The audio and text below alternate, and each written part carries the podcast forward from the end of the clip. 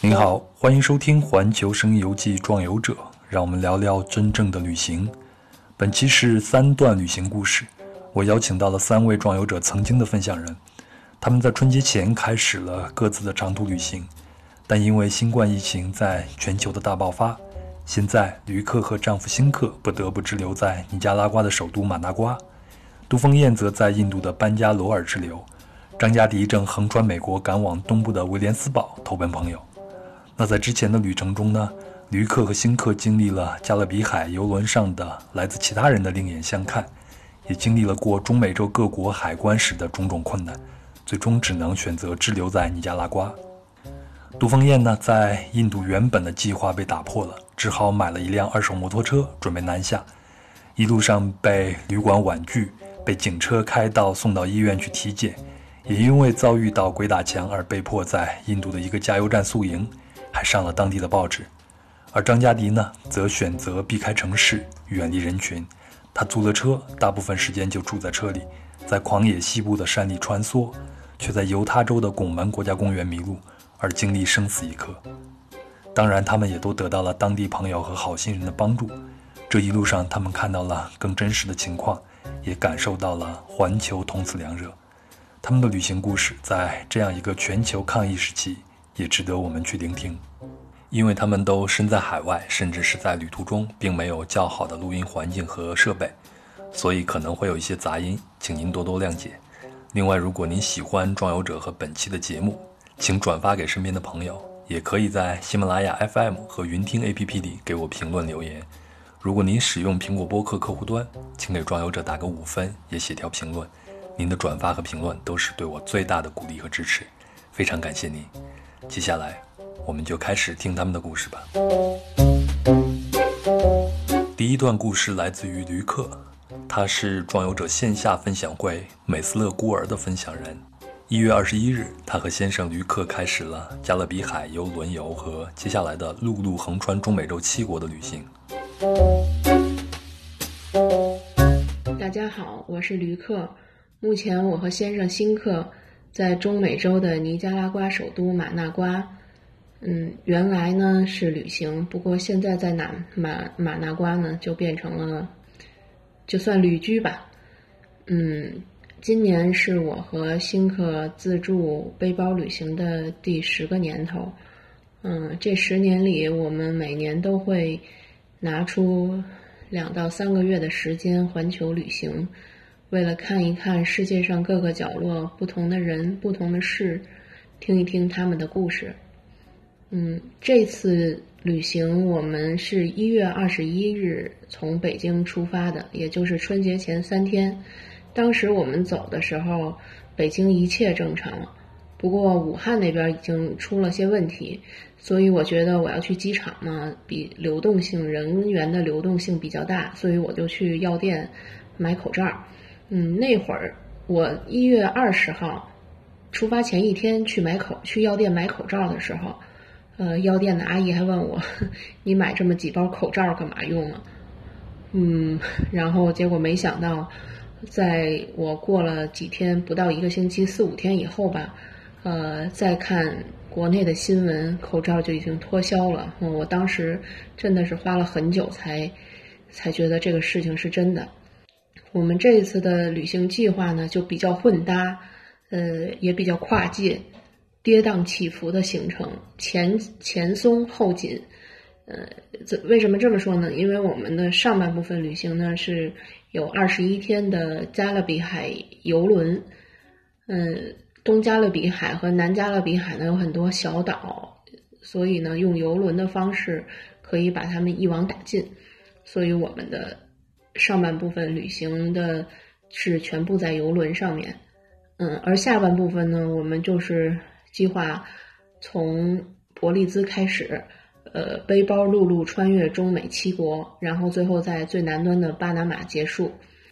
当时我们计划旅行的时候，就是觉得，因为当时的最大障碍应应该是说是这些中美洲国家的签证问题。呃，众所周知呢，因为一些特殊的原因，尼加拉瓜一直是呃不对中国大陆游客开放的。直到近几年，尼加拉瓜这个所谓的中美洲拦路虎才被我们中国大陆的游客打通。所以现在我们嗯计划的背包陆路穿越中美七国也是完全可以实现。嗯，我是一个很会享受当下的人，也我会期盼接下来的路，但是我不会说面对未知的一些什么担忧啊，嗯，把自己过分的禁锢住。当我知道疫情开始在国内蔓延的时候呢，是我们上了游轮之后的几天，因为游轮上面的网络非常贵。呃，我们只有下了船登登陆以后去蹭人家的 WiFi 呀，或者是怎么样，才能呃了解一些外面的世界。呃，我第一次下船的时候，国内的疫情就已经呃比较厉害了。不过我也没有针对疫情有什么想法，可以说完全没有影响我的旅行和心情。嗯，因为刚才我也说过，我是一个没有什么前瞻头脑的人，也没有说。对未来特别的担忧，就是能走一天是一天，我要完成我的旅途。不过当时呢，就是我们嗯到了游轮的第十几天的时候，要靠岸巴哈马，但是头一天晚上呢，游轮上的办公室就给我们打电话了，说巴哈马那边的政策就是为呃之前二十天之内到过中国的人都不能。呃，登陆他们巴哈马的，当时我们登陆点叫 Half Moon Key，就是一个半月湾的一个登陆点。第一次我接到这个电话，我觉得简直是失望透顶，因为那是一个很美很美的海滩，我也期待了很久，但是没有办法，只能遵守人家的规定。可是幸运的是，我们的游轮航线因为航线的问题，巴哈马呢。这个 Half Moon Key 我们可以经过两次，第二次的时候我们已经过了，呃，就是所谓的安全期，就是我们已经进入了安全期，所以我们，呃，在这个 Half Moon Key 是成功登陆了。如果说在旅程中有没有因为疫情和中国人的身份而碰到困难，我觉得算不上困难，但是确实会有一些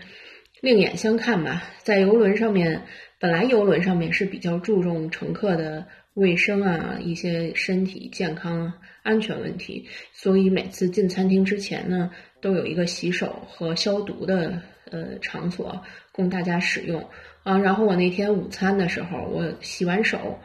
我刚进餐厅，后面就有人拍我，我一回头一看呢，是两对儿呃，是一对中年夫妻，这个女士就用英语，而且是很。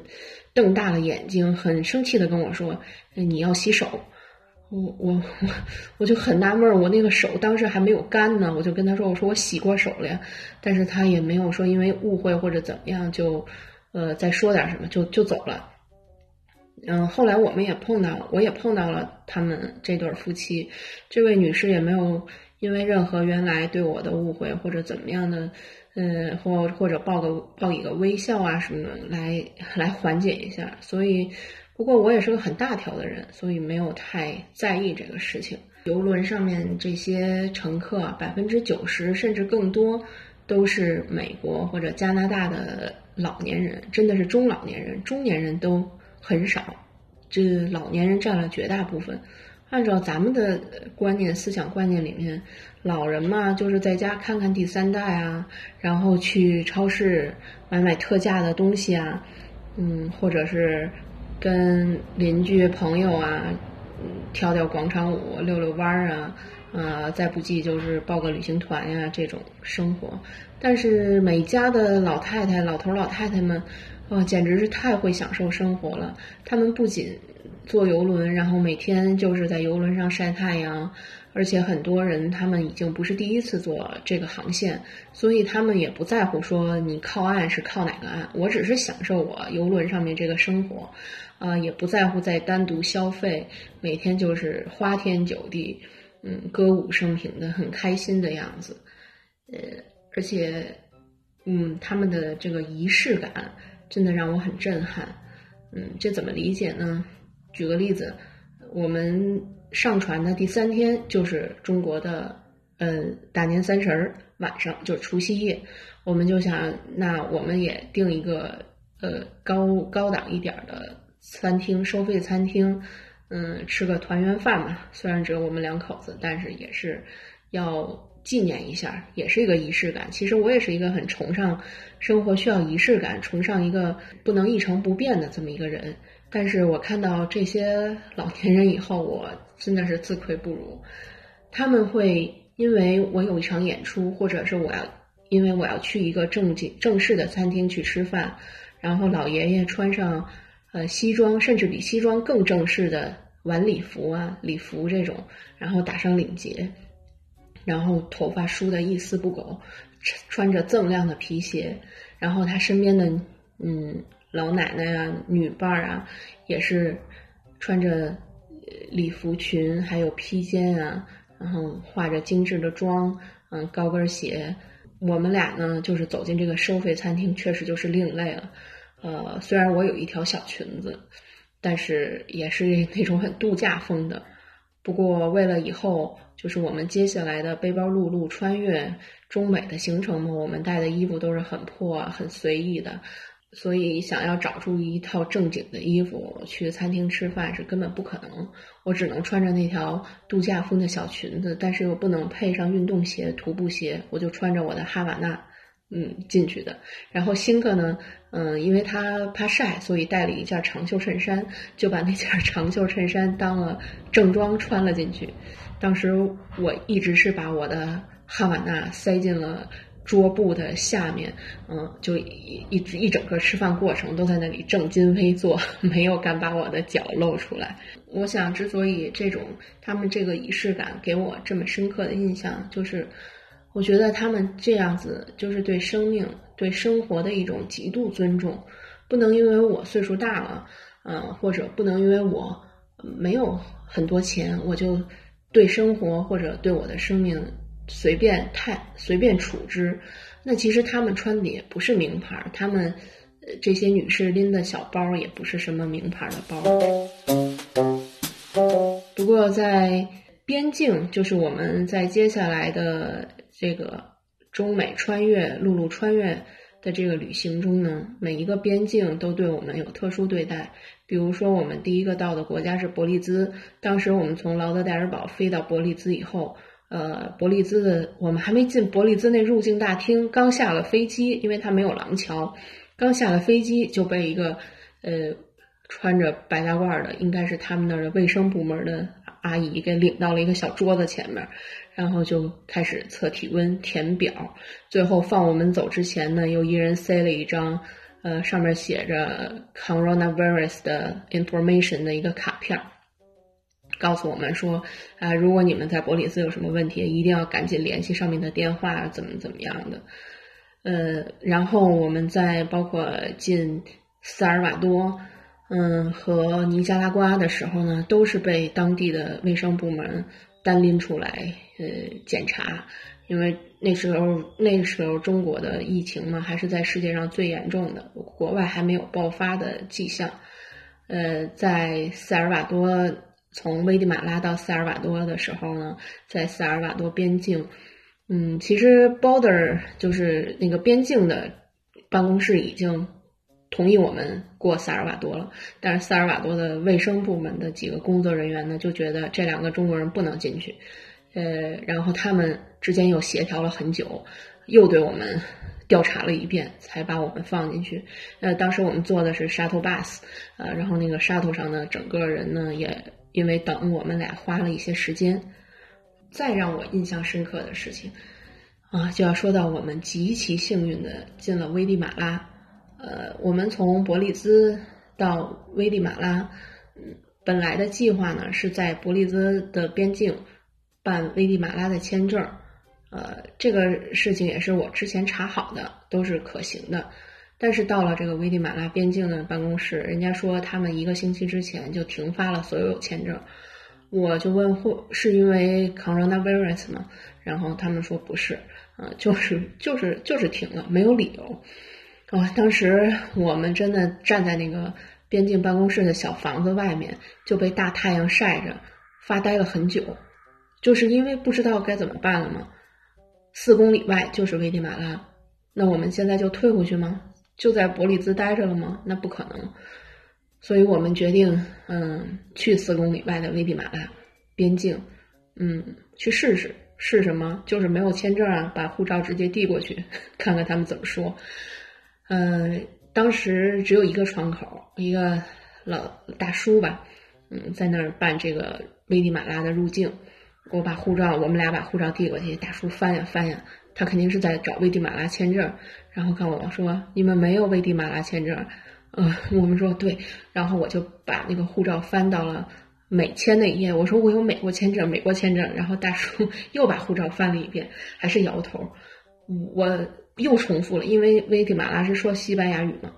我们也没有特别顺畅的沟通，我就一直点点点点我的美国签证，我恨不得杵到他的眼珠子里去看我有美国签证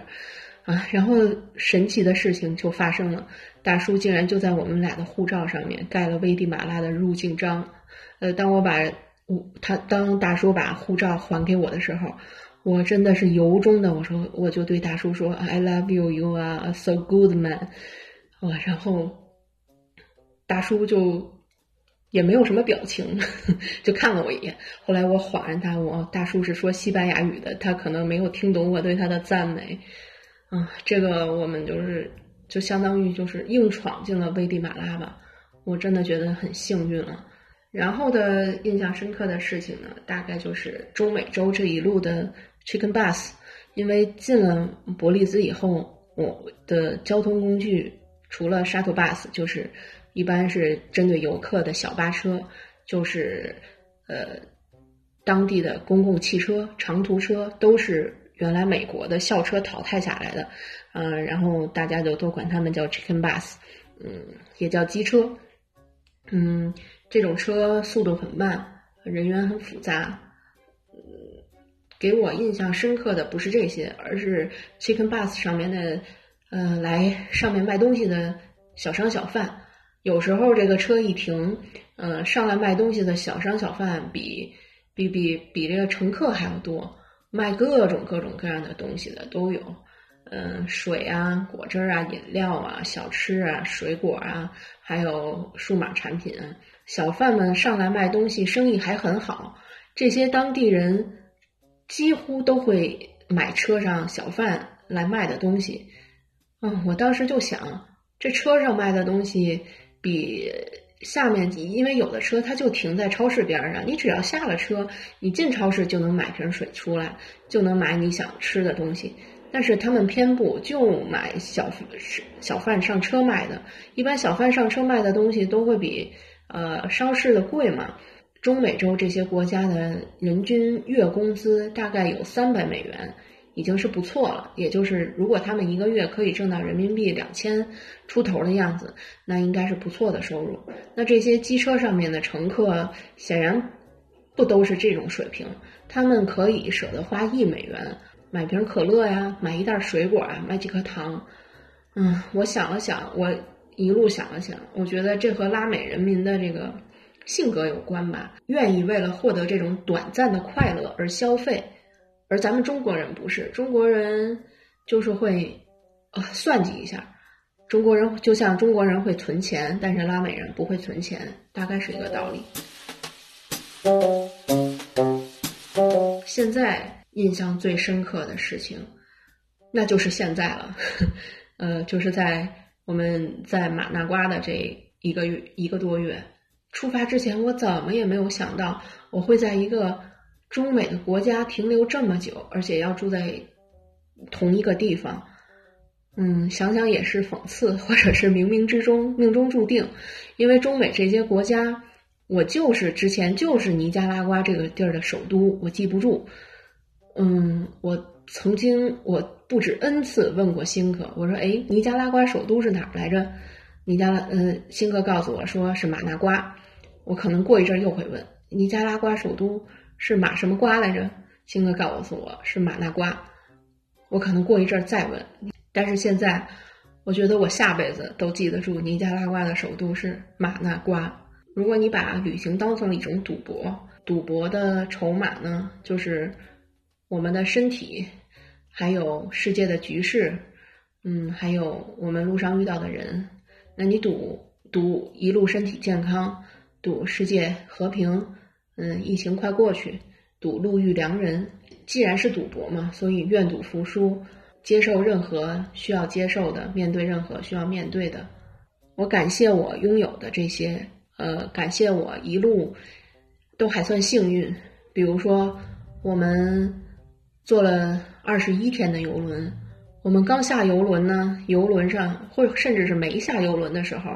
游轮就基本上不让坐了，因为游轮也很危险。我们没有危地马拉的签证，然后我们竟然闯进了危地马拉。我们刚进入萨尔瓦多，萨尔瓦多就不让外国人进了。离开洪都拉斯，洪都拉斯就封国了。直到我们走到尼加拉瓜，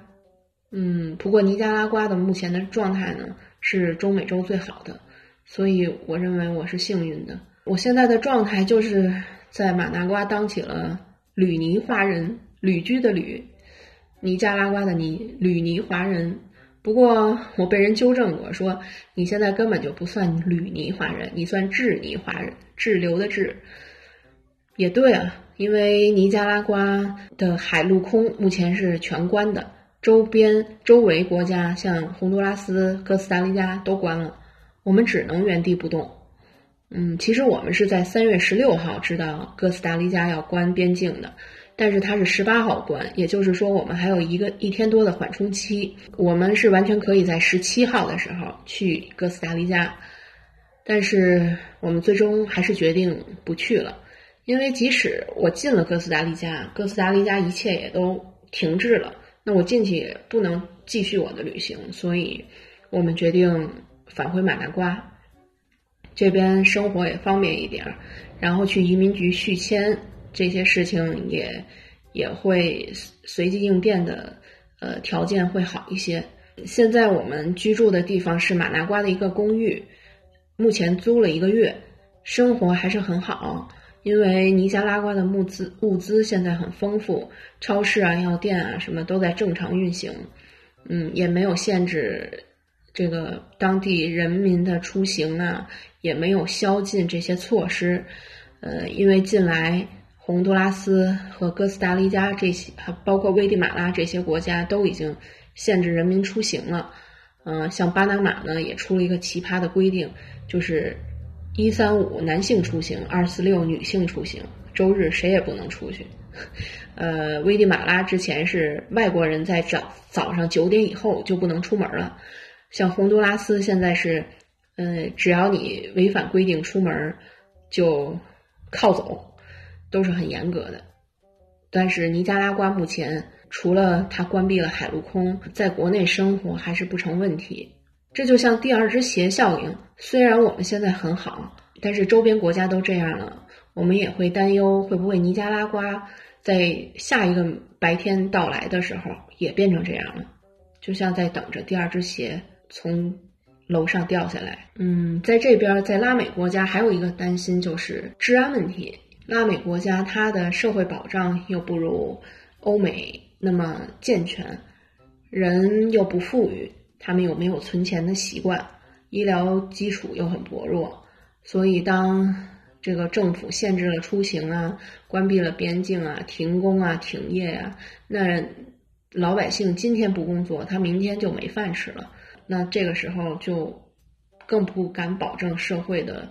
不会进一步混乱下去。还有就是尼加拉瓜这边信息不是很透明，比如说它官方现在公布有五个病例，可是坊间传言都说有好几十了。嗯，我现在也无法预计我们的这种滞留或者流浪的状态要持续到什么时候。据说是四月底会有飞机嗯恢复。我们也期待这个消息会是准确的，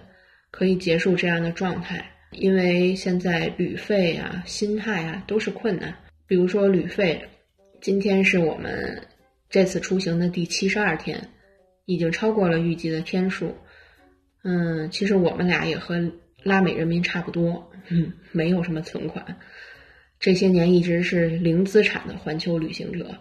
有多少钱就办多少事儿，那没了钱呢，再回去挣。挣够了再出来，所以如果一直这样持续下去的话，我们可能不知道该去找谁，或者是真的变成了流浪者。那心态就更不用说了，很多方面我们的心态都需要调整。比如说，嗯，之前的一个伟大的计划就是背包陆路穿越中美七国，真的是陆路，我们不借助嗯海路啊、空路啊，我们真的就一站一站的坐机车。其实，即使是坐 shuttle bus，也是一个很很不容易的过程。我们比如说，我们从萨尔瓦多到洪都拉斯，我们折腾了整整一天，换了七趟车。呃，这里面的艰辛，当然艰辛里面更多的是乐趣，但是我也不能否认我付出了艰辛，而这些艰辛都是为了成就我这个背包陆路穿越中美七国的。旅行计划，不过现在这个计划应该会成这辈子的遗憾了。我只穿到了尼加拉瓜，尼加拉瓜这个中美洲拦路虎终于被打通了。可是，coronavirus 变成了拦路虎，把我们拦在哥斯达黎加和巴拿马的门外。确确实，我接受了这一现实，但是说起来还是很伤感的。我们也三十多岁了。我不知道此生还有没有第二次机会，甚至从墨西哥也好，到伯利兹，到危地马拉，到萨尔瓦多，到洪都拉斯，到尼加拉瓜，到哥斯达黎加，到巴拿马。其我在我脑子中想象了无数次，当我们入境巴拿马以后，我要怎么怎么庆祝。我想了无数无数个方式，但是现在这些都只剩下想想了。我们这个疫情放缓或者被控制的。以后，我们是会一定会马上回国。第一是时间和钱包都不允许我们继续了；第二是，呃，这个拉美这边的疫情真的很难说它会爆发还是被控制住。想象一下，当你可以有下一步的行动时候，行动的时候，你最想做的事情，哎呀，应该是吃吧？嗯，吃麻辣香锅、麻辣烫、水煮牛肉、涮羊肉。反正是一切，我们已经很久没有吃到的，还想嗑瓜子儿，因为他们这边的人都不吃瓜子儿，我这一路都没有买着。嗯，滞留在马那瓜以后呢，去过华人商店，不过那里的恰恰瓜子儿也卖完了，国内也没有新货到来。嗯，没事儿，回去再吃。第二段故事来自于杜峰燕。他是壮游者线下分享会贫民窟拳王的分享人，在大年初四，也就是一月二十八日，他从北京飞到了印度孟买，开始了第二次印度长途旅行。大家好，我是杜峰燕，嗯，我的工作其实是在一个公司工作，但是我们的公司是和大学合作做支教的，啊，所以我也算是在大学工作。啊，然后每年就会有假期，啊，因为大概每年有两三个月的这样假期这个样子，啊，所以假期时间主要做非洲的即时影像拍摄。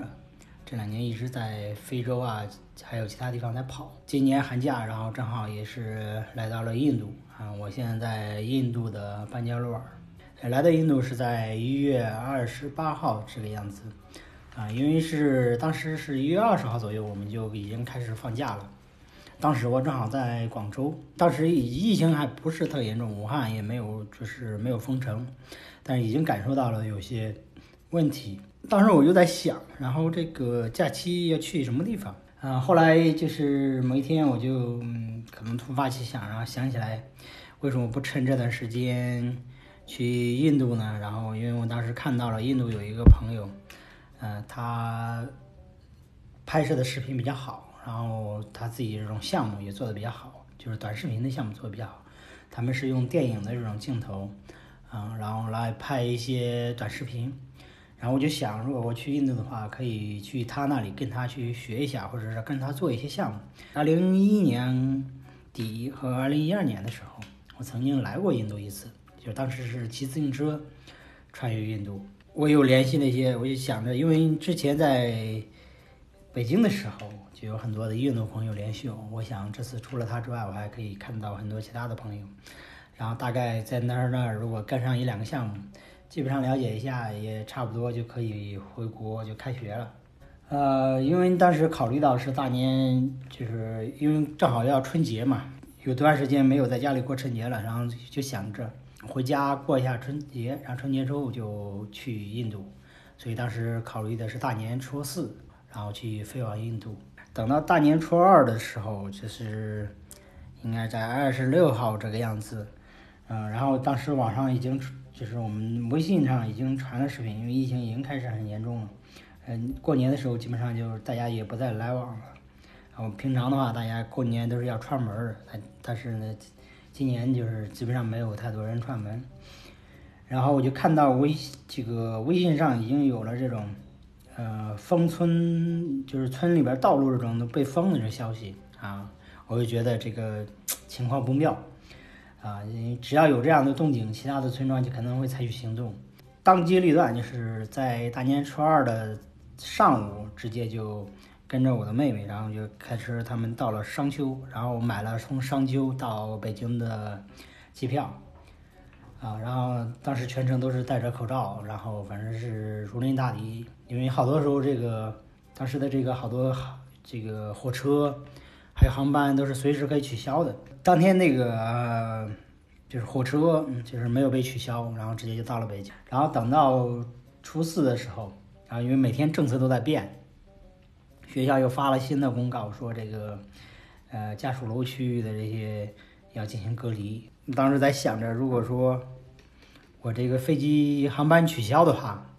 我再回到学校可能还真是一个问题。嗯，然后不过比较幸运，当天的飞机并没有任何取消。呃，下了飞机之后，然后到印度的话，当时是印度比较。特别注重查的就是中国人，因为大家当时是在中国比较严重嘛。不过我还是比较幸运，大概在我当时二十九号凌晨到的印度，大概在二月二号还是三号吧，好像后来这个所有的电子签基本上就全部停掉了。然后我在路过过海关的时候，签证官啊还特意问了我这个目前是什么情况啊，然后武汉疫疫情发展的怎么样了。说是听说很严重，然后我就告诉他现在都在管控之中啊，然后可能后期会变得好的啊，因为当时整个世界大概都是在认为这个病毒只能在只是在中国发生，然后其他地方他们觉得离他们特别远。到印度之前，然后我就已经联系了我的朋友，他说他那段时间正好要拍摄，可能不在孟买，所以让我自己去打车，自己去找一些地方先住着，等我回来之后，他再去再去他家住。在旅馆待到第三天的时候，然后后来我就去南部印度，啊，也不叫南，一就是孟买的南部，啊，就是属于旅游区，在那边又住了一晚上。所以等我回到这个我原来住的青旅，因为提前已经预定了，然后再去住的时候，他们告诉我这个不让我住了。因为是青旅的其他国家的人感觉到看到这个中国面孔都会感觉到很恐慌，然后当天晚上，然后我就在开始找附近的旅馆，问了几个青旅也是不让住的，然后一些大的这种酒店是没有什么问题的，啊，但是那个就是会比较贵一些。后来当时正好有朋友就是在当时认识的一些印度的朋友在新孟买，然后。他正好有个事情需要我帮忙，让我去帮他拍一些照片儿。然后后来就去新孟买待了几天。新孟买之后，然后又又回来，啊，大概住了几天 Airbnb，跟那个 Airbnb 的房主聊了很久，然后大概把整个的形势、疫情啊，还有我的情况都给他分析了一个遍。他决定没问题了，才让我住。然后在他那住了两天之后，他对我就是非常熟悉了。他说这个。如果说你没有住的地方，你随时再过来。后来是撒红节，然后在撒红节的时候，我基本上就是也在古阿了啊，然后基本上就是当时政府已经取消了这个撒红节吧，因为当时整个印度的话，呃，大概只有南印就卡拉拉邦有三个案例，而且后来是一直治好了，所以在当地的话，呃，是没有任何的，就是怎么说？呃当地人民就是觉得这个这个疫情和他没有什么太大关系的，所以在卡拉戈达 Festival，就是在孟买的一个比较大的一个节日的话，然后基本上也是很多人人挤人，然后然后大家也并没有做太多的防护，偶尔会有人戴个口罩这个样子。然后这个在孟买待了几天之后，然后就觉得挺无聊的，然后我就想，为什么不往南部走一走呢？古阿是海边嘛，然后海边的话可以休闲一下。然后在古阿我就提前找了一个沙发主，然后呃，他是在一个 Arambo 的一个壁一个一个海滩附近，然后那个地方说是比较安静。啊，然后每天可以去跟着去练瑜伽，我觉得也不错，有个瑜伽的体验也还可以。然后就大概有预计是在那儿停留个十天的时间，啊，然后到了地方之后，发现确实这个是一个小渔村，风景也确实很不错。然后在那练瑜伽的话，基本上是每天都要吃素，然后每天的生活都是比较悠闲的，啊，基本上早晨大概。八九点钟起床，九点钟起床这个样子。起床之后稍微喝个早茶，然后就去练瑜伽。那个瑜伽的练瑜伽的地方就在一个河边，啊，然后这个是非常大自然的一个一个环境中。练完瑜伽基本上就已经十二点钟左右了，然后再吃个早餐，然后基本上下午就中午的时候就特别热了，然后就可能做个午休。然后下午的时候没事儿就待着坐在阳台上发个呆，基本上一天就这样过去了。在瑜伽练到第第五天左右的时候，我就觉得在在冥想的时候，觉得做这种待着不太适合我，我还是要动一动的。看，因为当时在那个村子里面，各种交通都不太方便，然后他们每天又吃素，然后有时候每天又吃一顿饭，所以有时候我也很饿。然后我自己就是没有这个交通工具啊，就。特别难受，就是你你什么事情都干不了，只能在那待着，啊，然后有一天就在当地，大概饿了几天之后，然后我有一天中午我自己走了大概五公里，然后去找到当地餐馆，然后吃了顿肉，啊，顿时才觉得舒服了好多。因为他那儿，因为在在那里练瑜伽的话是每天都要吃素，然后不能喝酒，不能有各种像有很多的禁忌，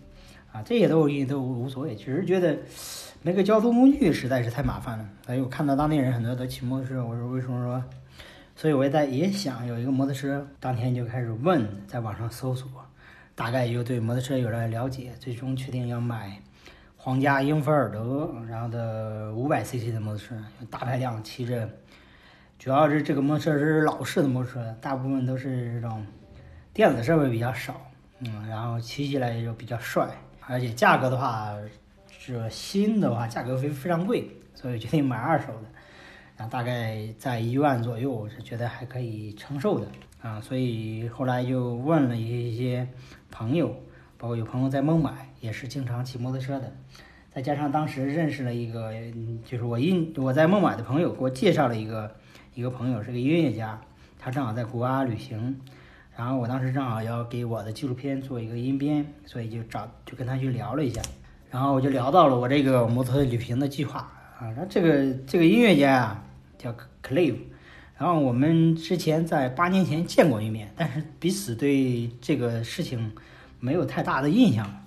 我们俩都都记不得对方了啊，但是聊的还是比较带劲的啊。然后后来他就告诉我，他说他经常也骑摩托车旅行，他后来就给他的朋友，就是还有这摩托车技师，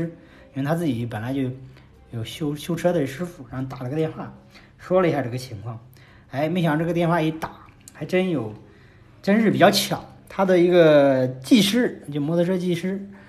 啊，然后正好有一辆手里有一辆五百 cc 的一个 Royal Enfield Bullet，然后价格呢也和我们我想的差不多啊，大概是在就是七千人民币这样子，哎，我觉得这个挺好。啊，然后这个证证件的费用大概是四五百这样子，然后后来我又在，因为他们这个只是包括正常的这个摩托车的维修啊什么的，就是他给装饰一下，他车上有些零件配件是坏的，所以后来自己又换了车闸、车的刹车的把、车灯，还有一些其他的配件，后来又买了这个后车架、后货架，所以整个下来大概在。人民币八千左右，后来又走在路上，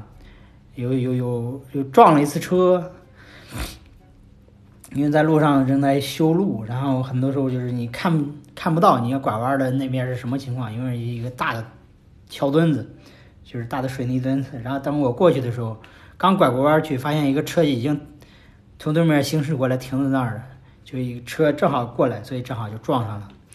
撞了车，然后那个基本上把车大修了一次，花了一千多人民币，所以整个下来大概花了九千多人民币这个样子。哎，我大概是三月一号左右，然后从孟买出发的。南部啊，这个疫情这个数量就在增长，就大家都比较担心，但我还是决定要走，骑了三天嘛，然后就到了孟，到了国阿，就之前我在那个练瑜伽的地方，然后就拿到我的行李，因为之前我有一部分行李放在了放在了国外，当时在国外的时候，疫情每天就在增长，然后开疫情开始有些有些变化了，然后我就去到了国外南部一百公里。啊，也是在国啊，叫阿贡达 beach，之前在 Rumble，现在我到了阿贡达，然后在一个朋友那待了一阵儿。我刚到的时候，有些当地人就喊我 Corona，嗯嗯，然后也就那么一两个，我大概知道他们是因为无聊，然后大概给我打个招呼，所以喊我一次两次我都没说什么。第三次的时候，我直接就警告他，我说我不叫 Corona 啊，一个下次我自己有名字的，我名字是。杜，然后就是大概我说了一下我的名字，我说下次见到我要喊我名字，所以后来就大概给他警告了一下，下次再见到的时候就不敢喊我这个科罗娜了。另外也是因为疫情，还遇到另外一个情况，因为当时我住的酒店是朋友推荐的，都认识，啊，没有什么问题。但是那酒店稍微条件稍微差一些，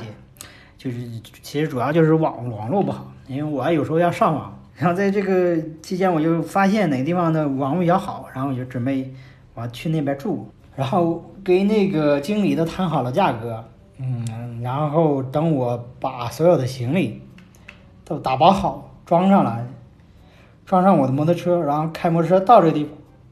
到了他们那个酒店，重新到了酒店的时候，啊，那经理看了我一下我的衣服，因为身上的衣服有有汉字，然后问我，哎，你是从哪个国家过来的？我说是从中国，他告诉我，然后接着也告诉我，他说这个这个。嗯，抱歉，你这个住不了了。你要中国人的话，你必须得去警察局，去警察局先去报到，警察局做健康检查，做完之后然后才能住。没有办法，后来我又去其他地方去去找酒店，又不太现实，我又回回到了这个之前住的那个酒店。从瓦古达往南部走，去走到另外一个叫卡卡纳塔克这个邦的话，呃，就是形势就有点不太一样了。就是我第一天大概骑着开了大概骑了大概二百多公里这样子，然后晚上的时候就已经七八点钟了，找地方住，然后后来就找旅馆，然后找了前面好多旅馆都是路过的，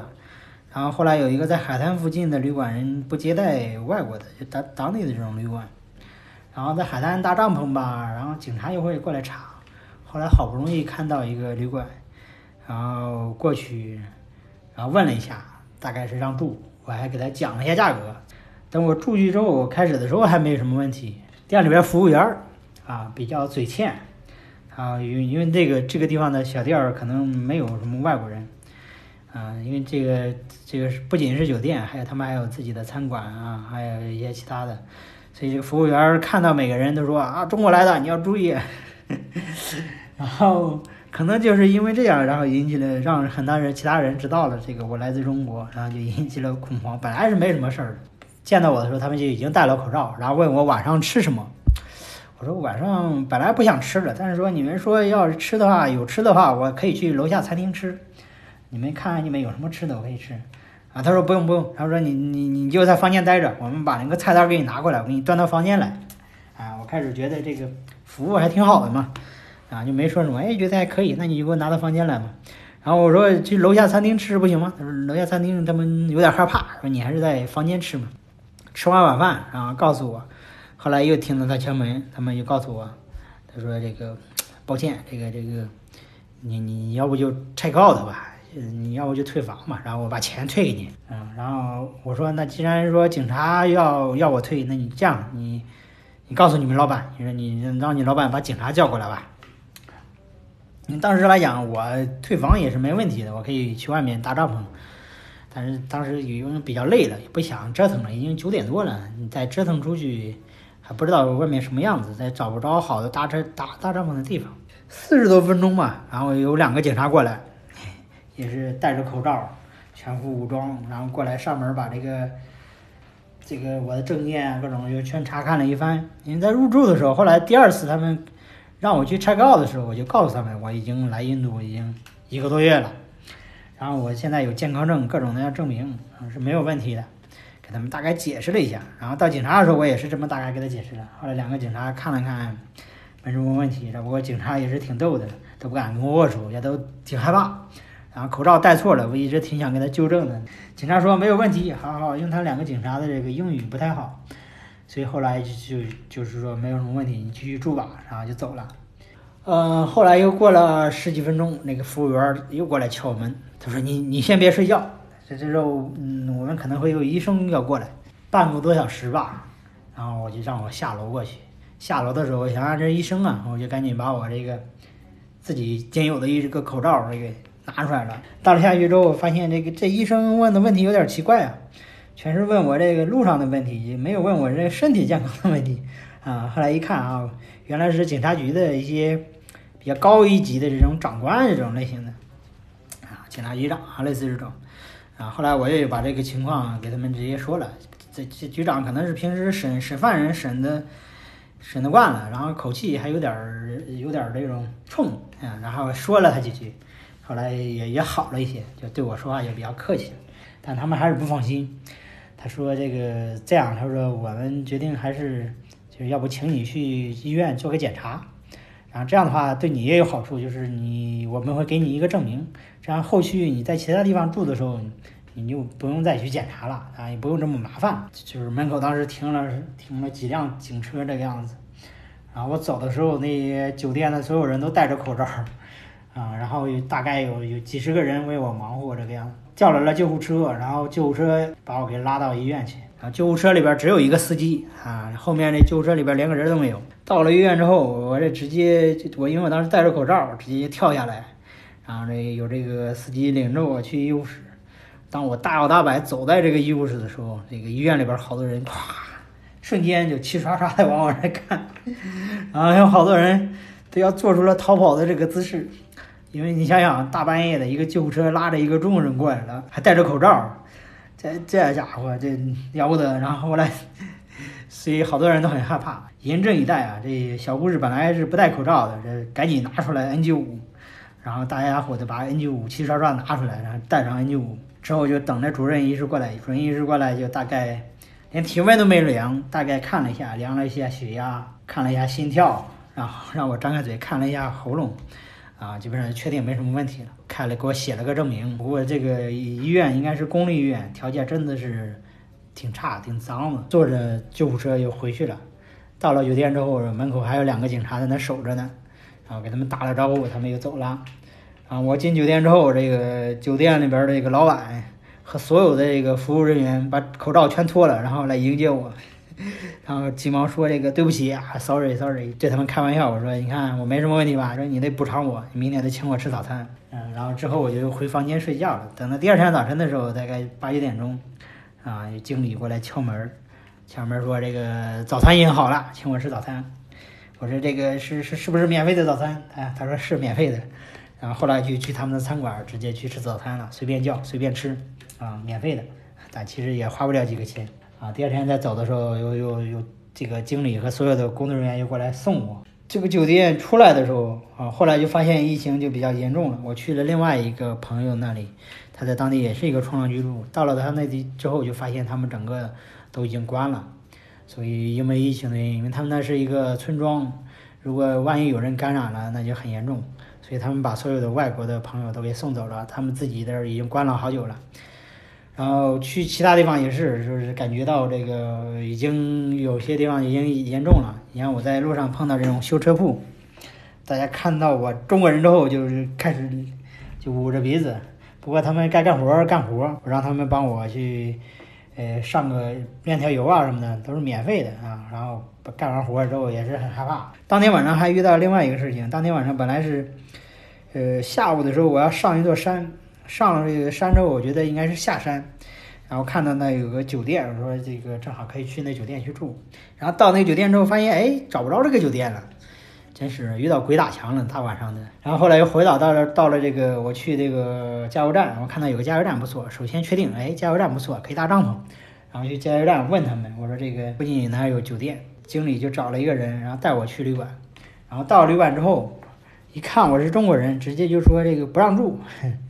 后来又告诉我说这个客满了，然后让我去上网上去订。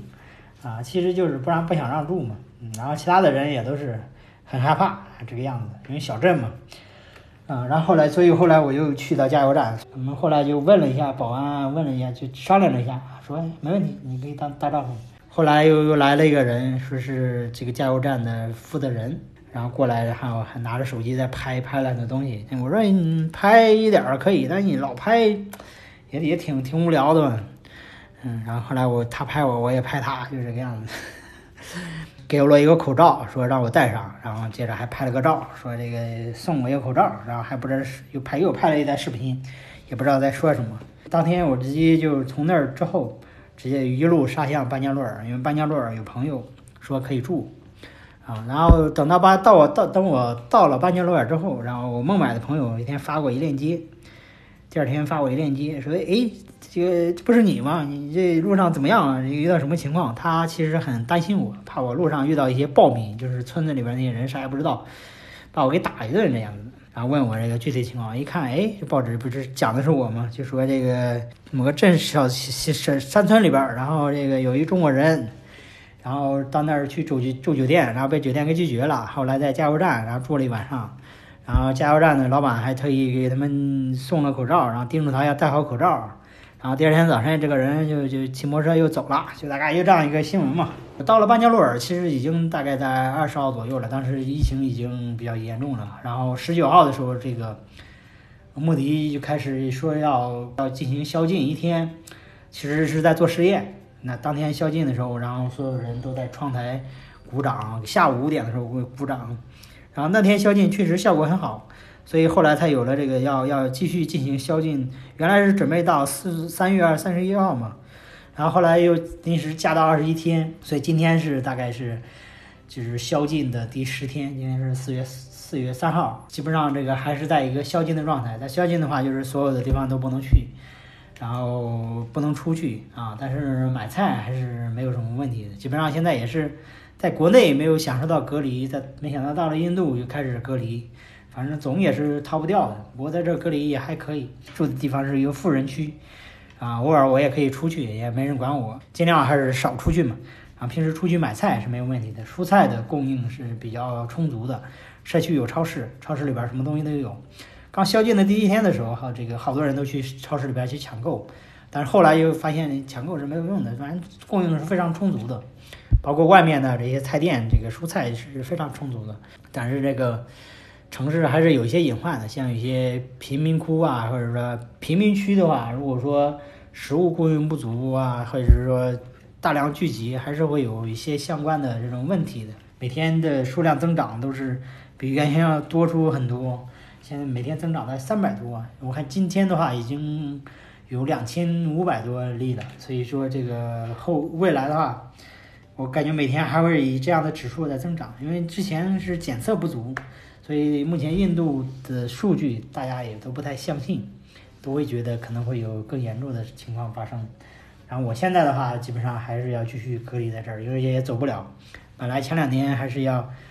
呃，在在路上的时候还做了一些备用计划，反正说印度不行了去斯里兰卡，后来没想到斯把斯里兰卡签证各种都准备好了，后来没想到斯里兰卡也关了。前两天还准备说这儿不行的话。我可以一路开车直接杀到缅甸，从缅甸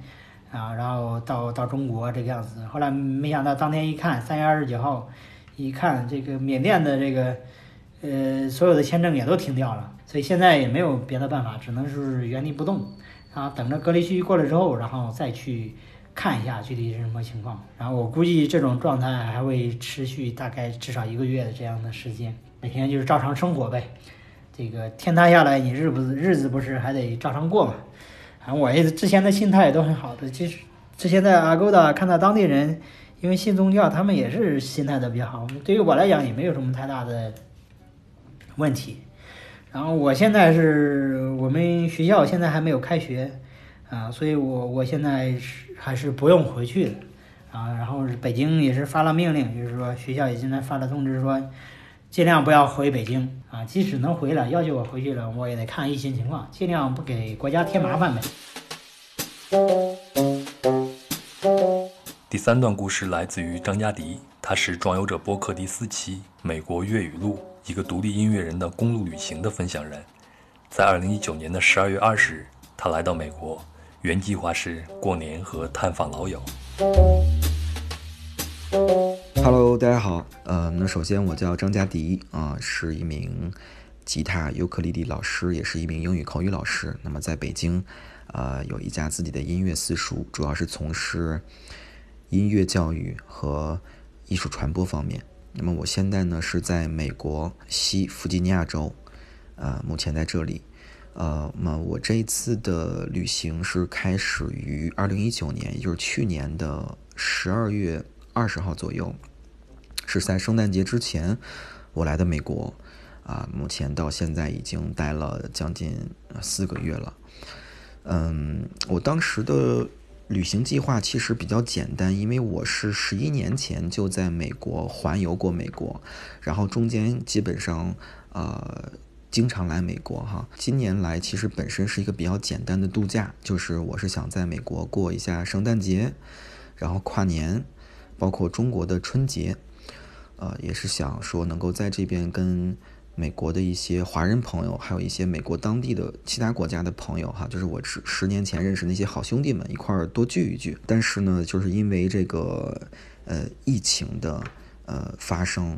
导致了我这次的这个路线啊和整个的计划跟我本身计划的是有些不一样，而且这次的旅行是我人生中最重要、最特殊也是最有意义的一次旅行。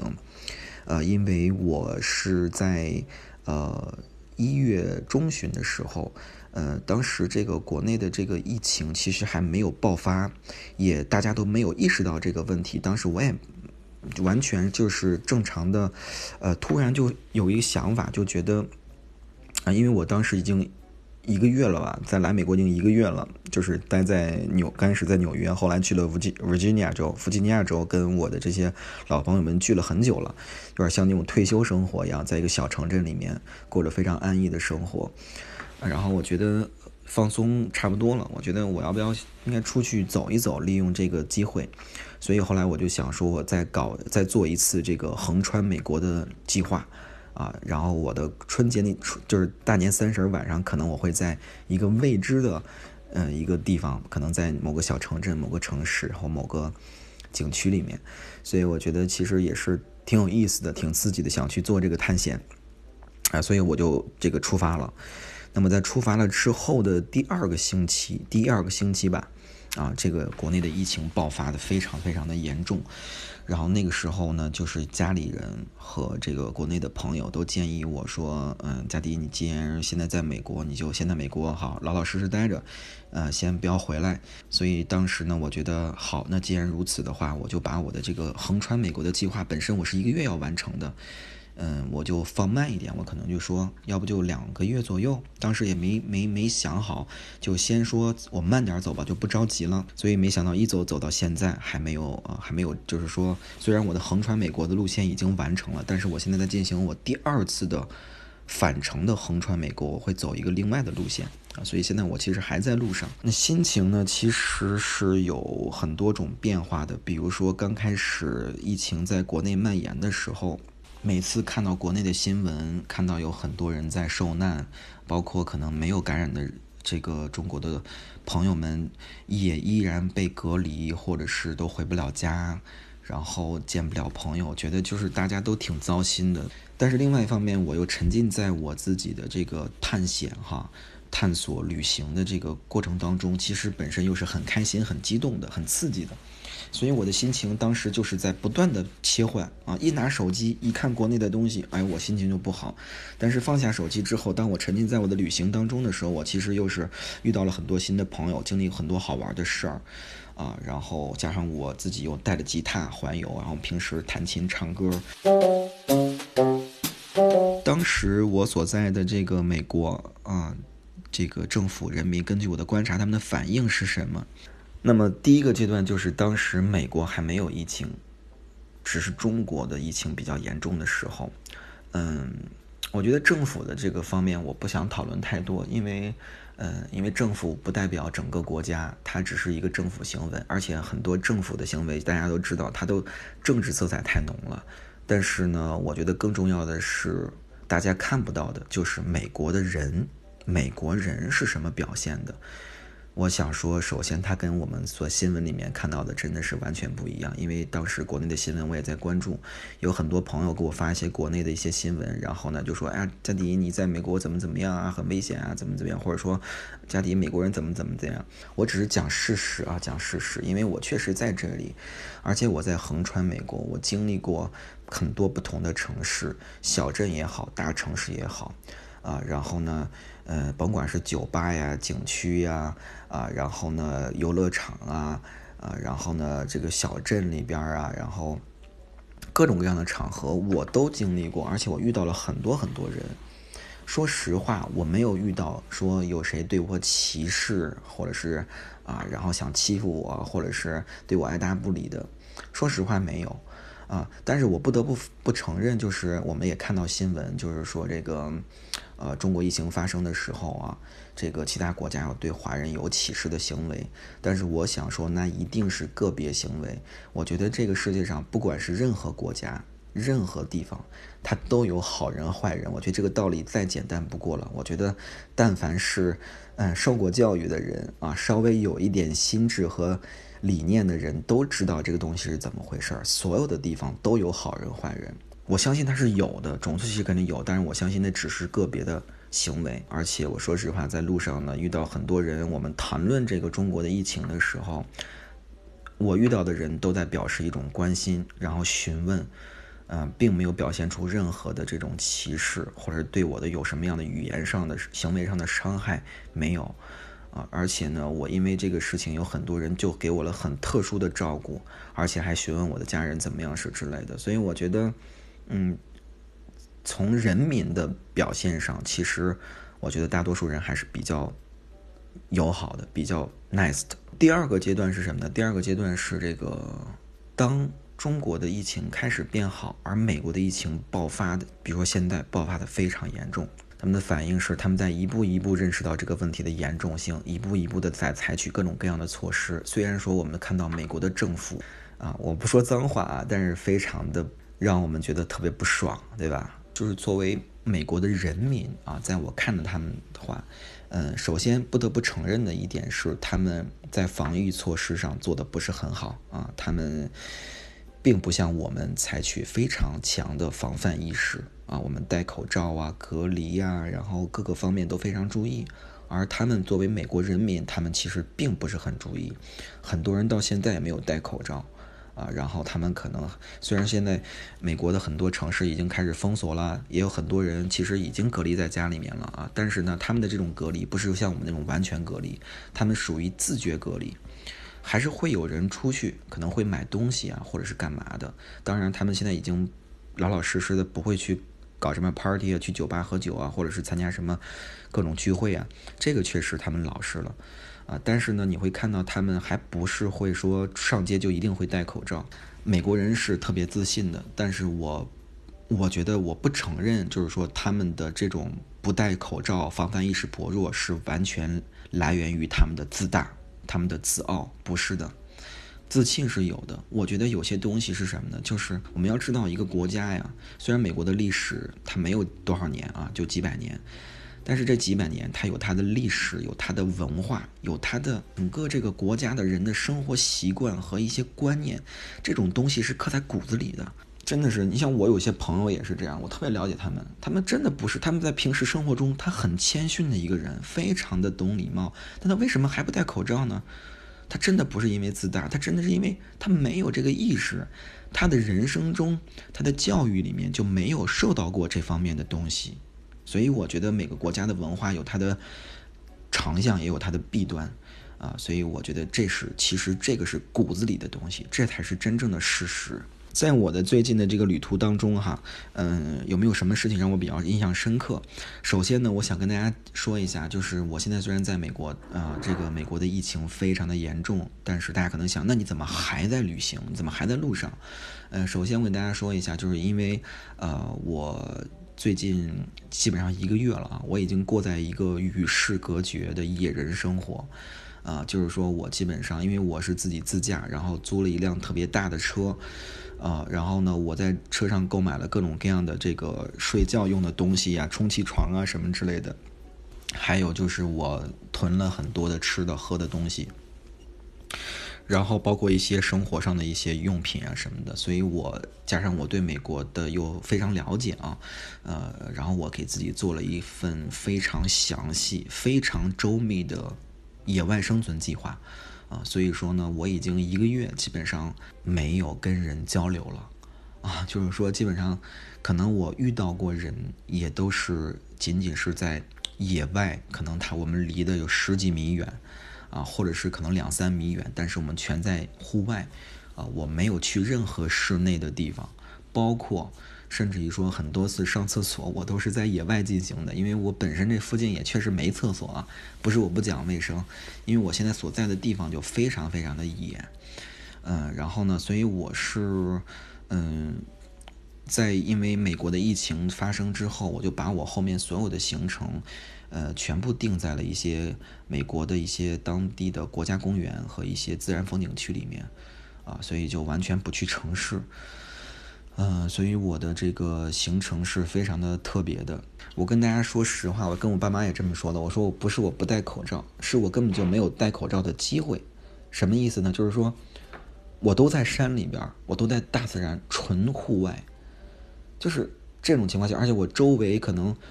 别说十十米了，就我周围可能五百米、一公里都没有人。那你这个时候你说我需要戴口罩吗？我肯定不需要，对吧？我在户外，而且附近完全没有人，这时候肯定我不需要戴护照，呃，不不不，sorry，不需要戴口罩。呃，虽然我知道美国很危险，但是我把自己的这个置在了放在了一个非常非常安全的这个地方。我细节就不多说了，还有很多种细节，就是我去避免怎么样跟人接跟人不接触，啊，怎么能够保证我的吃饭饮食啊，这个水啊各个方面，我有很多种这个办法实现了这一点，所以我是安全的。我身边只有山脉，只有。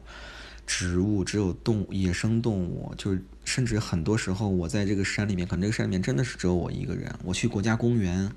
一些国家公园它本身就国家公园已经不开放了，就是说它是属于那种不开放的状态，就是说它售票中心、游客中心都已经关闭了，但是它的整个的门是开着的，就是你还是可以进去，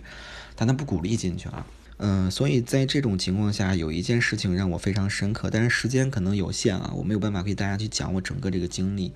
因为这个经历是非常的波折的，但是我简单来讲一下，就是我上上个星期，十天之前吧，啊，我在美国的犹他州的滚拱门国家公园里面，啊，然后因为自己的一些时间上的判断失误，以及嗯，没有带足够的电池啊，包括手电筒什么的，就是总之呢，有很多的槽点。嗯，我没有去注意到，觉得当时我这是很愚蠢的，然后呢，就导致了我当时被困在了山里，而且这个山不是普通的山，这是纯美国犹他州是美国最野的地方，最奇怪的地方，最吓人的地方，就是它的山，它的石头是就像外星球一样，就特别的不真实，在你面前，所以其实很是晚上是非常吓人的。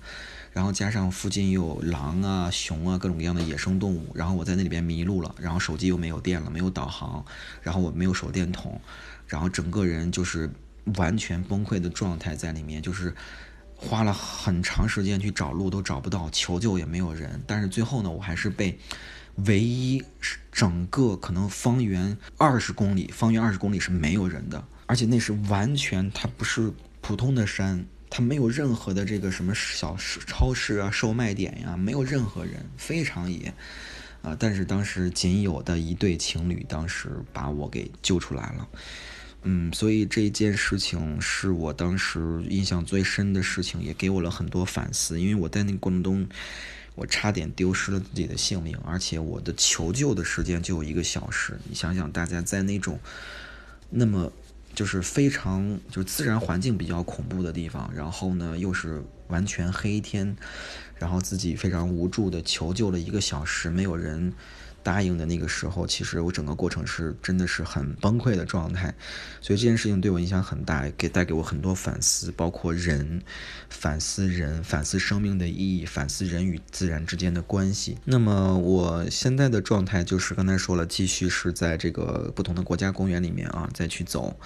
嗯，那么我居住问题基本上就是睡在车上，偶尔的话会在 Airbnb 上找一个啊离城市比较远的一个独栋的。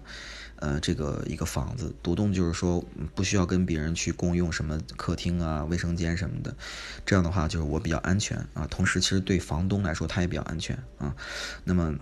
我会去这样的地方，就是洗个澡啊，换洗一下衣服啊。但是大多数的时间我都是睡在我的车上的啊，而且我都是睡在这种野外的这种，可能旁边就是这个。有狼经过，或者是有什么样的动物？我觉得当地的生活物资和市场供应还是可以的。就是我说实话，美国这边确实买不到什么口罩了，还包括洗手液什么的，酒精啊、消毒的东西都没有了，肯定买不到。呃，但是吃的喝的，虽然说大家看到新闻说啊，美国这个东西一抢而光，啊，其实这个是确实抢光了，但是第二天就来新的了啊，它不至于说。它就一直没有了，所以其实这个还是没有那么可怕的。像中国那时候也是嘛，对吧？口罩买不到了，但是大家吃的喝的还是能买到的。就是今天晚上超市抢空了，明天后天还是会有的啊。所以这个其实我们没有过分的去放大去解读它啊。还好，生活物资市场供应都是没有什么问题的。美国买不到口罩，我说实话，它它不是因为美国有疫情被人抢光了，是。中国发生疫情的时候，美国就已经买不到了，因为所有的口罩全都被华人买完了之后寄到国内了。之前就买不到了，因为什么呢？因为当时我比较关注这件事情啊，因为当时中国发生疫情的时候，美国人肯定不需要去买啊。我去买是因为我觉得要给国内的朋友寄一些，但是我发现我去了几十个城市，没有一个城市能买得着的，而且去每去一个城市，什么沃尔玛超市啊什么的，我就问他们为什么没有了，他说，嗯，已经被。当地的中国人买走了。那么我这种呃流浪状态要持续到什么时候？我觉得我我的流浪状态基本上快结束了，因为我已经在美国好几个月了。当然现在我也没有办法回国，是因为，呃，我如果要回国的话，想坐直飞的航班，第一我只能去大城市，像纽约、洛杉矶这种地方。大家知道纽约、洛杉矶现在是美国疫情爆发最严重的地方。而且是它在持续的增长，那么就是意味着这个城市有相当多的人，他根本就不知道自己生病了，不知道自己在感染了，或者说他还在等待检测的路上。那这个时候我要去这些城市，而且我还要去机场，面临着排队和那么多人去接在室内的空间去接触，所以我肯定不会去。那么不会去的话，我就没有机会回国。所以现在呢，呃，我呢就是说打算。我把我返程这个横穿路线走完了之后呢，我会安全的抵达我在美国的东部的朋友家里，在 Virginia 这个呃州的一个叫威廉斯堡的一个城市小城镇，然后在我的朋友家进行隔离，就是宅着。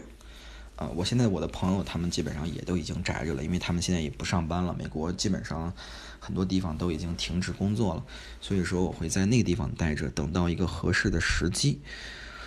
再回国。那么我现在碰到最大的困难，其实我觉得，我说实话，我可能个人比较乐观吧，而且我很多基本上大多方面也都处理的还可以，所以我其实没有什么困难。嗯，但你要说的话，其实国内的房租。我的工作室的房租在交着，对吧？这个花销其实非常大的，嗯，所以可能说这个方面旅费本身不是太大的问题，因为我旅行中还是不是，因为我有我的这种省钱的方式啊，包括有很多朋友在帮我，并没有花太多钱，主要是国内的这个东西啊，工作室其他老师也不能上课，然后我的公我的整个公司是处于一个停滞的状态，还要交着各种各样的房租什么的，所以其实这个是可能唯一的一个困难了吧。如果是美国的疫情能够被控制的情况下，我肯定会马上回国了，因为我已经旅行的差不多了，所以就不会再继续在路上了，就找机会回国。我想跟大家分享一句话吧，就是说我这次就是刚才我提到的那个，我就是差点丢掉自己的性命，然后最后被解救出来的那件事情，对我的影响非常大。我思考了很多，有一句话。啊，想要分享给大家。嗯，这句话呢，就是是我自己写在了我当天的那个日记里，也就是我对我把那次行程整个呢，我用一些文字把它记录下来了，然后呢，也分享给了呃在国内的所有朋友。真正勇敢的人，不是面临生死时选择不怕死，而是不让自己去面临抉择没必要的生死。这是我的其中一个感悟，我觉得要么就是你的生死是件非常有意义的事情，或者是说可能它是一种纯意外，没有关系。但是如果说你是自己去作死，就像我那个行程，就是我认为当天晚上我就觉得自己很愚蠢，很多方面我没有做好准备，我就是去作死去了，所以我是觉得非常没有必要。所以即使当时我说我不怕死，但是那个不怕死根本就不是勇敢，那是可笑。就是这这篇文章里面最后一段话，我希望就是分享，也想分享给大家。就是说，我会把曾经犯下的错误和愚蠢，不限于此次经历，而是所有过往中得到的教训，反复思考，也要不断的学习新的知识。这个知识加引号，大家知道啊，这个知识有很多方面，用来转化成我未来的智慧、经验和力量。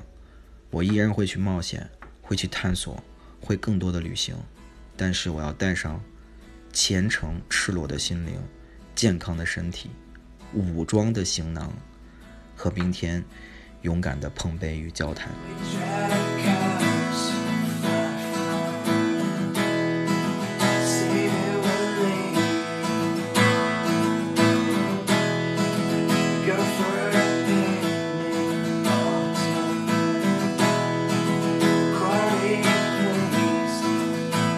现在听到的这首歌是张嘉迪弹唱的原创歌曲《Out of City》，远离城市，就用这首歌来做本期的结尾吧。